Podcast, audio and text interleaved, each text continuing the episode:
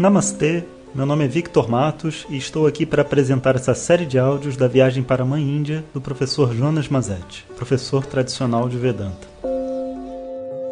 Om Shri Guru Namaha Harihi Om Olá pessoal, bom dia a todos. Aqui na Índia é noite quando é dia no Brasil. E hoje vou gravar um pequeno áudio para vocês, que é o nosso nossas experiências de ramp. A gente está passando bastante tempo aqui nessa cidade. Agora já é o terceiro dia e está sendo assim muito interessante de sentir o ambiente, né, e ver como que as coisas evoluem por aqui. A cidade, ela é toda movida em torno desses monumentos históricos, né, e são 35 quilômetros de pedras, pedra sobre pedra, mas não é tipo uma montanha. E isso que é a coisa mais bizarra de você estar tá andando aqui. A gente hoje no ônibus estava olhando pela janela e eu falei, cara, como que essas pedras vieram parar aqui, sabe? Porque você não vê essas pedras em lugar nenhum, só tem aqui. E as pedras são imensas e elas estão, sabe quando você vê assim na, na beira do rio as pessoas equilibram as pedras assim uma na outra, só que geralmente são pedras pequenas, afinal de contas são pesadas, né? Aqui as pedras são equilibradas, mas são pedras assim de toneladas, sabe? 100 toneladas em cima de uma pedra de 50 toneladas. Você assim, cara, como que pode? Sabe? Não dá nem para imaginar. Aí tem umas pessoas que têm umas teorias de corrosão, né? Ah, é o vento. Mas, cara, vento não faz isso. Vento geralmente faz que nem a gente vê, né? Lá no Mato Grosso, em alguns lugares que bate vento, o tipo de erosão é diferente.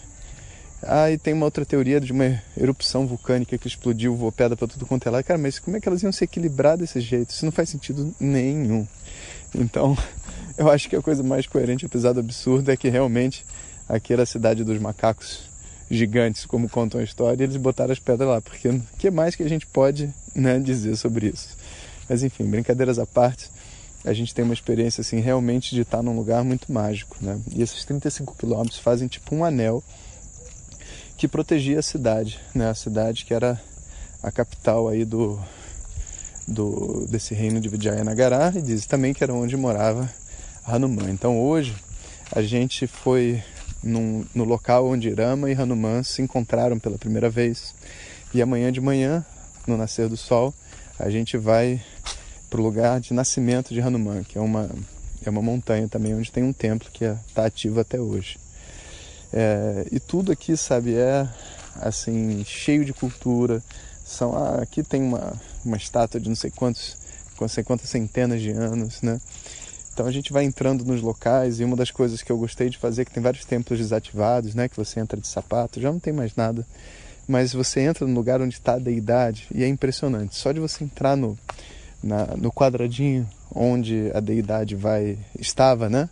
Você sente a energia no seu corpo e você vai entrando no meio onde a estátua costumava ficar, né, o seu corpo todo responde energeticamente àquele local. É muito interessante, uma experiência muito, muito boa.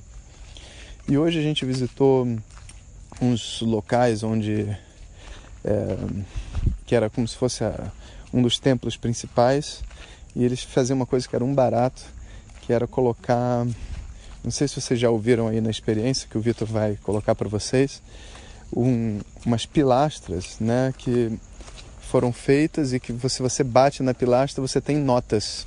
Então você conseguia fazer toda uma uma banda só com pessoas batucando na pilastra, sabe? E era feito assim para a rainha dançar, que ela amava música e etc. Então a gente foi ver as ruínas disso tudo, foi super legal. E no final a gente visitou um templo que ficava na beira de um rio. E onde eu tirei aquela foto do crocodilo lá do Instagram que vocês devem ter visto. E esse é, esse templo né, é dedicado a um poeta, um poeta que escreveu milhares e milhares de poesias para Vishnu ali, naquele mesmo local, né, como se fosse um, uma casinha que ele tivesse assim na beira do rio.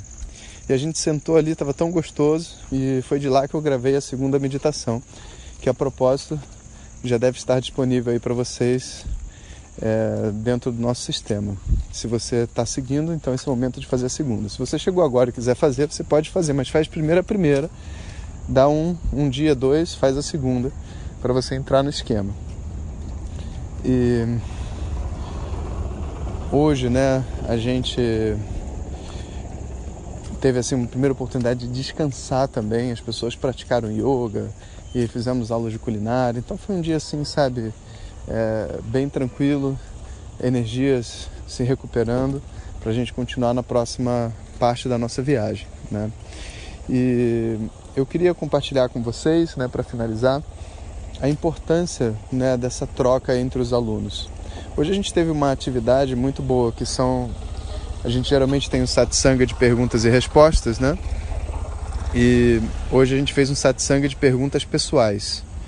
Então nesse satsanga a gente coloca um aluno, né? Assim, eu, eu sento lá na frente e um dos alunos vem, vem e conta, faz uma pergunta para mim sobre sua vida pessoal. Mas as outras pessoas escutam a pergunta. E depois, quando eu respondo, as pessoas escutam a resposta. Exatamente como o Swami Dayananda fazia na Índia. Claro que tem perguntas que são muito íntimas ou coisas assim que é difícil de compartilhar e a pessoa às vezes escreve para que ela não quer que seja dito. E quando o professor responde também, ela não cita nomes nem situações. Mas é, mesmo em coisas difíceis, os alunos têm compartilhado, porque são todos alunos e têm uma confiança um no outro. E o aprendizado que a gente tem desse tipo de experiência é enorme, enorme. Né? Principalmente porque a gente vê a resposta, e a resposta assim, objetiva, analítica sobre o que está sendo perguntado, mas você também vê a resposta emocional e você vê também a resposta em termos de energia, sabe? Como a pessoa chega, que energia ela recebe, como a pessoa sai. Né? Todos esses três níveis, o energético, o emocional e o intelectual, né? são, são trocados entre o professor e aluno. E quando a gente tem assim, essa oportunidade, é uma coisa maravilhosa. E uma das coisas que faz a gente ser capaz de aprender e até virar professor é assistir né, o nosso professor respondendo muitas e muitas perguntas. Você vê como que, como que ele se coloca, né? qual é a visão dele sobre a outra pessoa, né? o que, que ele faz. Depois você às vezes até pergunta, professor, por que, que você disse aquilo? Né?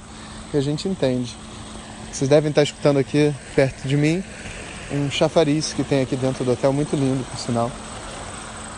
E apesar de ser um lugar bem seco e quente, né, eles têm assim, uma abundância grande de água. E bom, então é isso, pessoal. Então hoje só vou passar para vocês um pouco desse relato. Eu gostaria que vocês fizessem a segunda meditação assim que possível.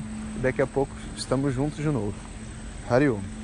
Om Sahana Vavatu Sahanao Bhunaktu Sahaviryam Karavavahem Tejasvinavadhitamastuma Vidvishavahim Om Shanti Shanti Shanti se você deseja receber nossas mensagens diretamente no seu WhatsApp, peça para quem te encaminhou este áudio para compartilhar o nosso contato e nos envie a mensagem Quero receber. Mais informações www.vedanta.com.br. Até o próximo áudio. Om Tat Sat.